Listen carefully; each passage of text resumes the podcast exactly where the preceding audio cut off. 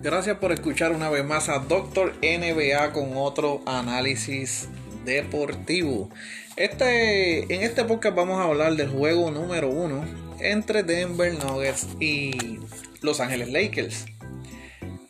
¿Qué pasó? ¿Cuál fue el factor determinante en este juego? Sencillo. LeBron James y Anthony Davis dominaron el juego desde el principio, pero no podemos tampoco menospreciar o no mencionar el rol de playoff Rondo, como se le llama en estos momentos a Rondo, que despertó del sueño profundo y está teniendo un performance increíble en estos playoffs.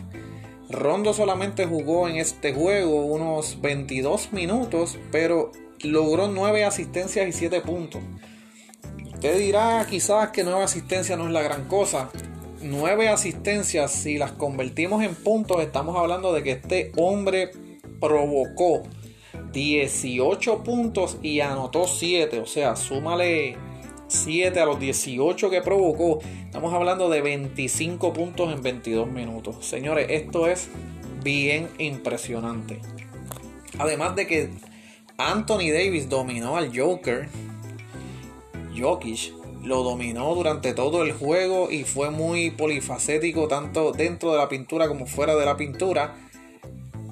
Cabe destacar también el performance que tuvo Cadwell Poe que saliendo del banco anotó 18 puntos. 18 puntos saliendo del banco para darle la victoria o sellar la victoria más bien de los Lakers versus Denver en este juego número 1. Si sigue la serie como va, los Lakers se supone que ganen sin ningún problema. Igual que Los Ángeles Clippers son el favorito, pero Denver ha demostrado que es un equipo peligroso y que hay que tener mucho cuidado con Denver, porque es el único equipo en la historia de la NBA que se ha remontado en dos ocasiones en, mismo, los mismos playoffs. Lo hizo con Utah, lo hizo con los Clippers, lo pueden hacer con Los Ángeles Lakers. Así que todo depende de que Los Ángeles Lakers no bajen el nivel de juego y el nivel eh, defensivo y ofensivo que están teniendo en estos momentos y se supone que Los Ángeles puedan cerrar esta serie sin problema. Pero cuando estamos jugando contra un equipo inspirado, joven y con sed de victoria como Denver Nuggets, tenemos que tener mucho cuidado y no bajar la guardia. Mientras tanto, vamos a seguir disfrutando de esta serie que está espectacular. Luego en el próximo podcast analizaremos qué está pasando con los Boston Celtics, por qué están dos abajo en la serie y no han podido todavía descifrar al equipo de Miami.